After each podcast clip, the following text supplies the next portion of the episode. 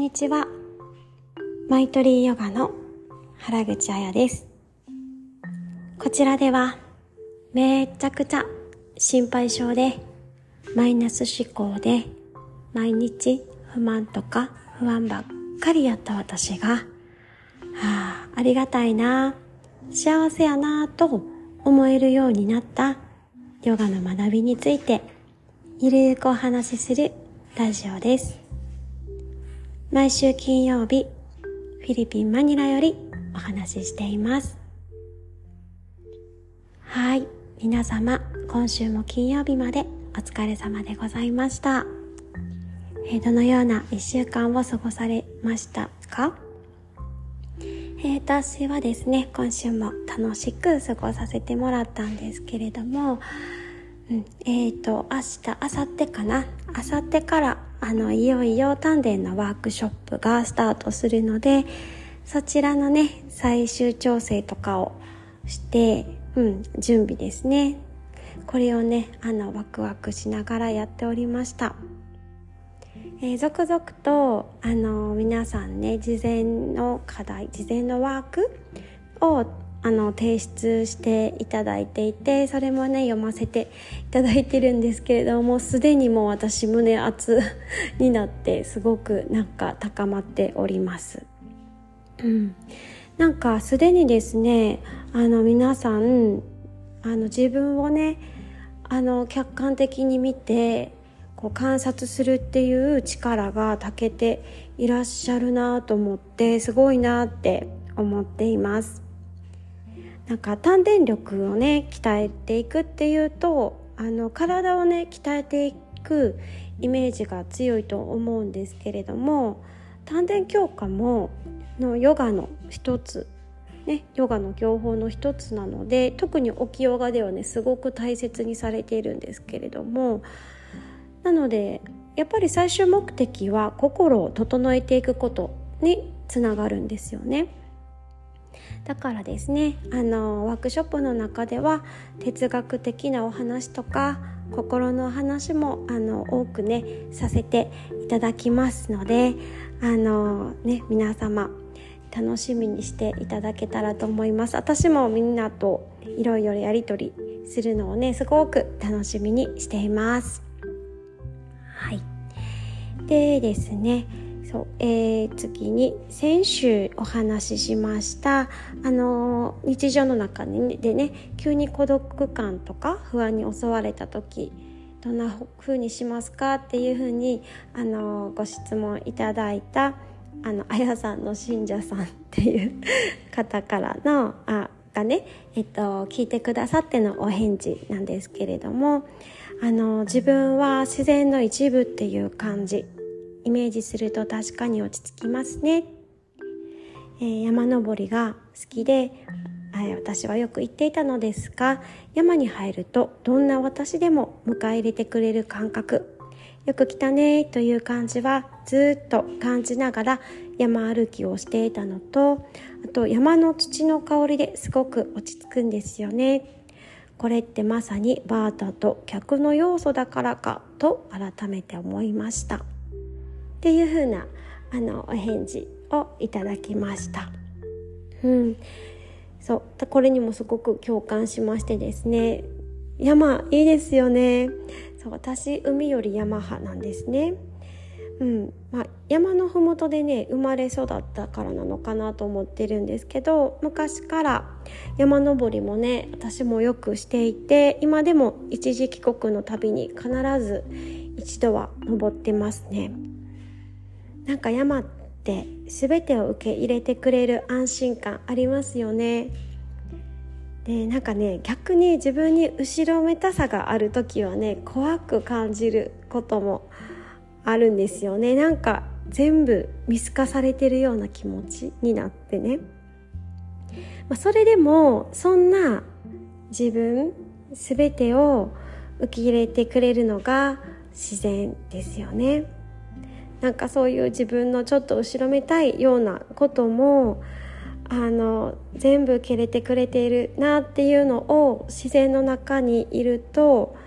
すごく体全体で感じることができるので結局はねなんか安心感が溢れてきますね。うん。最初はちょっと怖くっても。そう。でなんかごめんなさいって素直な自分になれたりするなと思います。まさに慈悲の心ってあんな感じなのかなってね思いますね。なんか太陽さんとかもね本当に何の見返りも求めずにずっと私たちに光とか温かさを届けてくれていて本当にありがたいなって思います。私はねそういう本当に自然のようなこの何の見返りも求めないこの包容力っていうのをね持つのを目指しているんですけれどもまあね今世で達成できるかは分かんないなっていうレベルなんですけどね、まあ、目指すのはただなので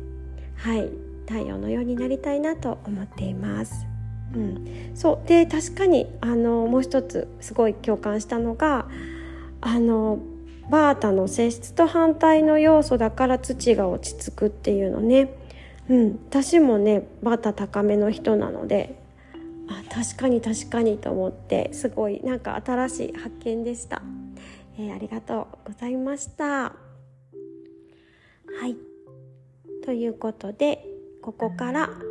今日の本題に入っていきたいなと思うんですけれども今日もいただいたメッセージからあののお返事としてお話しさせていただこうかなと思います。えー、よしえさん、えー、ありがとうございます。はい。で、よしえさんからのメッセージがですね、あの、そう、よしえさんもね、アンケートにあの答えていただいて、その中で書いていただいてたことなんですけれども、えー、私は去年から親の介護を始め、親の老い、かっこ認知面含めを受け入れることの葛藤やといい意味での諦め達観を学びました子育てとは違う精神力が鍛えられている気がしています。もしそんな話心の持ちようなどがあやさんの周りにありましたらいつかお話ししていただけたらありがたいです。っていうお便り、まあ、メッセージでした。介護ね。あの今もねまさにうちの母が、えーと祖母特に、まあ、祖父母どっちもやけど特に祖母かな？の介護をしていましてですねその姿を、遠くからではあるんですけれども見ているのでなんか大変さ分かります。まあ、とはいえね私自身がやってないので分かりますっていうのもすごいなんか申し訳ない感じなんですけどねきっといろいろな思いがありますよね。で母自身も子育てとはまた全然違うっていうふうにも言ってましたね。うん、体力的にもそうですけど精神的にもね、うん、すごくきついこともあるかなと思うのでいい意味での諦めっていうのは本当に自分を守るためにとても大切なことだと思います。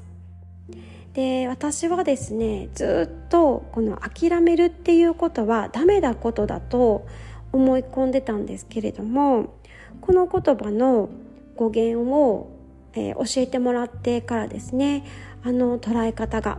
変わりました。とご存知の、ね、方も多いかなとは思うんですけれども諦めるっていう言葉の語源っていうのは明らかに見るっていうことなんですね。明らかに見て選択をするっていうことです。例えば中に石がゴロゴロ入っているカバンを中身を見ずにねこれは大切なものが入ってるんやって思っていたらそれをね頑張ってお家まで持って帰ろうってしてしまうけどちゃんと開けてよーく見てあげてあこれただの石やん。全然私には必要ないやんって思ったらそれを頑張って持って帰るっていうあ持って帰らないそれをもう持って帰らないっていう選択になりますよね。カバンを持って帰ることを諦めるっていう選択。うん、明らかにそれそれのそのことを明らかにしてみると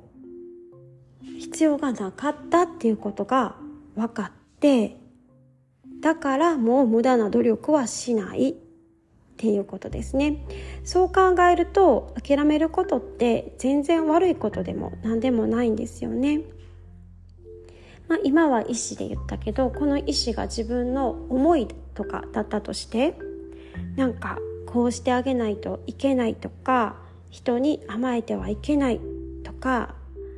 いう思いとかあとはなんか誰かに対してこうあってほしいとかこうするべきだっていう思い。なんかそういう思いも全部自分が経験してきたことから来る価値観から、うん、勝手に、まあ、勝手にね自分がそう思い込んでいることが多くって実際今のこの状況でその思いとかその行動っていうのは私に本当に必要なのかなこの人にとってこの子にとってそれって本当に必要なことなのかなってよくよく見てあげた時にあちょっと待っていらんやんっていうふうに分かったら無理なくポイってできますよね。うん、私はできるなって思っています。もちろんねよくよく見たけどやっぱ必要やって思思ったりねちょっとしんどいけどこれはやっぱり私は必要なんだっていうふうに思ったらそれをねやり続けたらいいしね、うん、どっちにしても自分で選択をするんですよね。うん、で私はですねずっと誰かのために何かをする時にこんなにやったってんのにっていう気持ちが出てきた時にすっごくモヤモヤするっていうことがよくあったんですね。これもやっぱり自分をこう内観していって気づいたことなんですけど私はこのパターンになるとすごいもやるなっていうことが分かったんですよ。で特に家族にですねあなたのためにこうしてあげたのにそんな態度あるとかえお礼もないんみたいな気持ちになってすごく嫌な気分になって嫌な態度になる。っていうパターンが多くって。でもそこをですねよくよく見ていった時にん？誰も私にやってって頼んでない で勝手に私が良かれと思ってやっている。で別にそこまでしなくても全然みんな大丈夫っていうことが分かったんですよ。明らかになったんですよね。大きいことで言えば旦那さんの駐在にねついて仕事を辞めて海外に来たっていうこともそうやし本当に小さいことで言うと子供が離乳食期にですね自分の食べたいものを我慢して子供に合わせたメニューを作っていたこととかも別に誰にも強いられたわけじゃなく自分の価値観で自分がそうした方がいいと思ってで自分で選択していたねっていうことが明らかになってからなんかそういうモヤモヤがね消えて楽になったんですよね。もしその行動が誰かのためだったとしてもそれをやるって決めたのはその選択をしたのは自分なんですよね。うん、だからこそ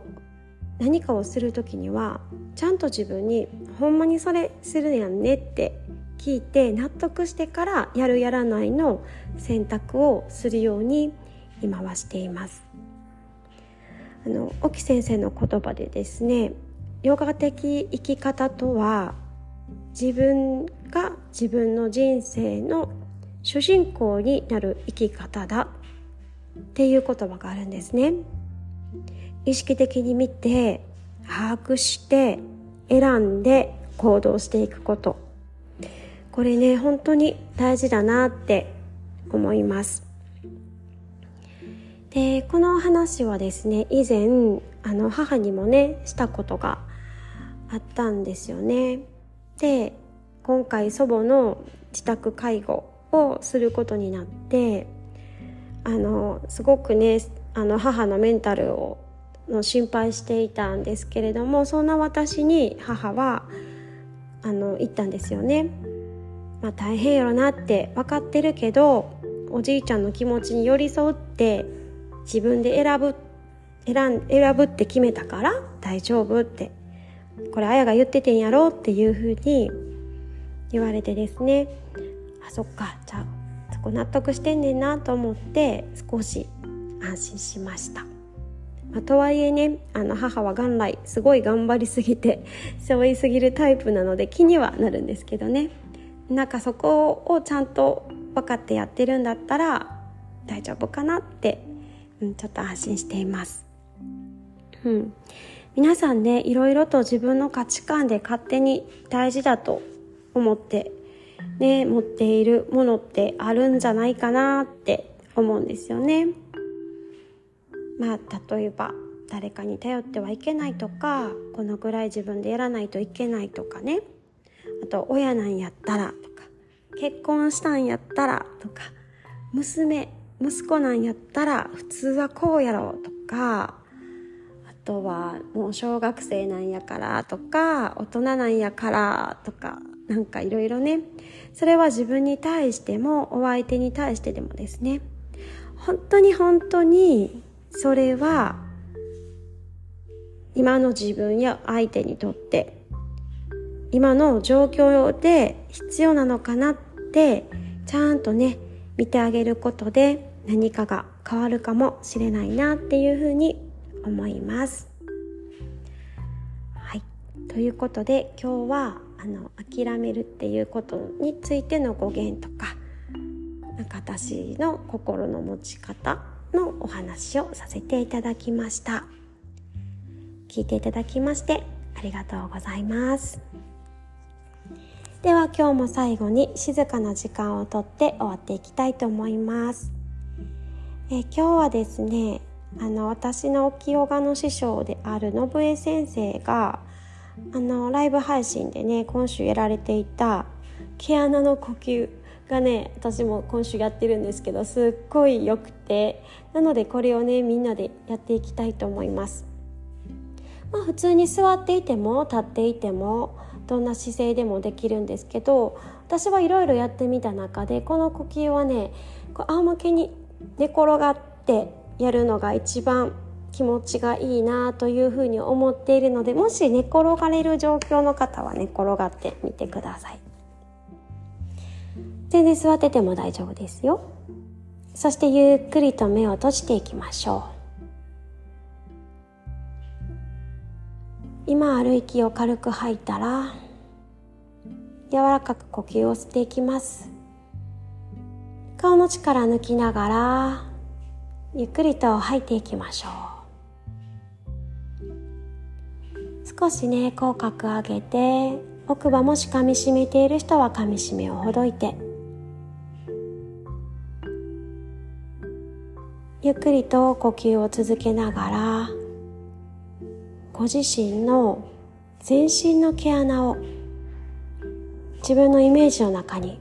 上げていきます。毛穴っていうのは本当に全身にありますよね。頭頂部から足の裏まで全身の毛穴をイメージしていきましょう。そしてその全身の毛穴から今自分にはちょっと必要ないなぁと思う思いやものがあればそれを吐き出していきます。そして全身の毛穴からきれいなプラーナエネルギーを吸い込んでいきましょう。そしてまた全身の毛穴から必要がないなぁと思うもの吐き出していきます。そしてまた全身の毛穴から自然のエネルギー自分に必要なものを全身で吸い込んでいきます。そして吐き出してまた全身から吸い込んでいきましょ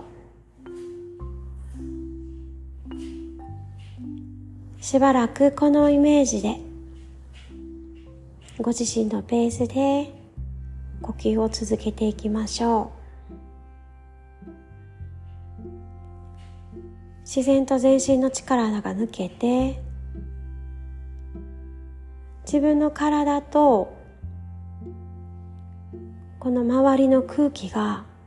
一体となっていくような感覚になっていく方もいるんじゃないかなと思います。どんどん自分が軽くなって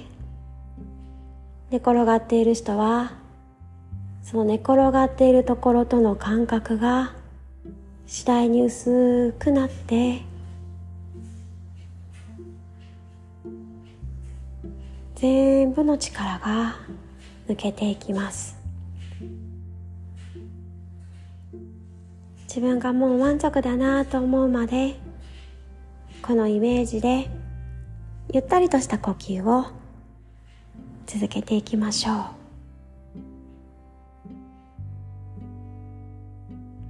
はい。今週も最後までお付き合いいただきましてありがとうございました。皆様楽しい楽しい金曜日そして週末をお過ごしください。ありがとうございました。